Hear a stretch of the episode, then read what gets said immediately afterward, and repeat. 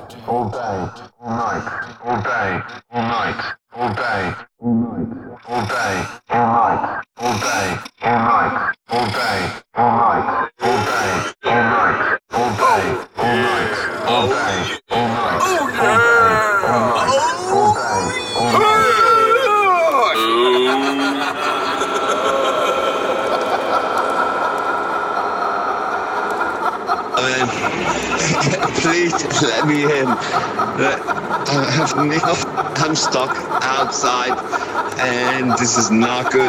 Like, it, please let, let me in.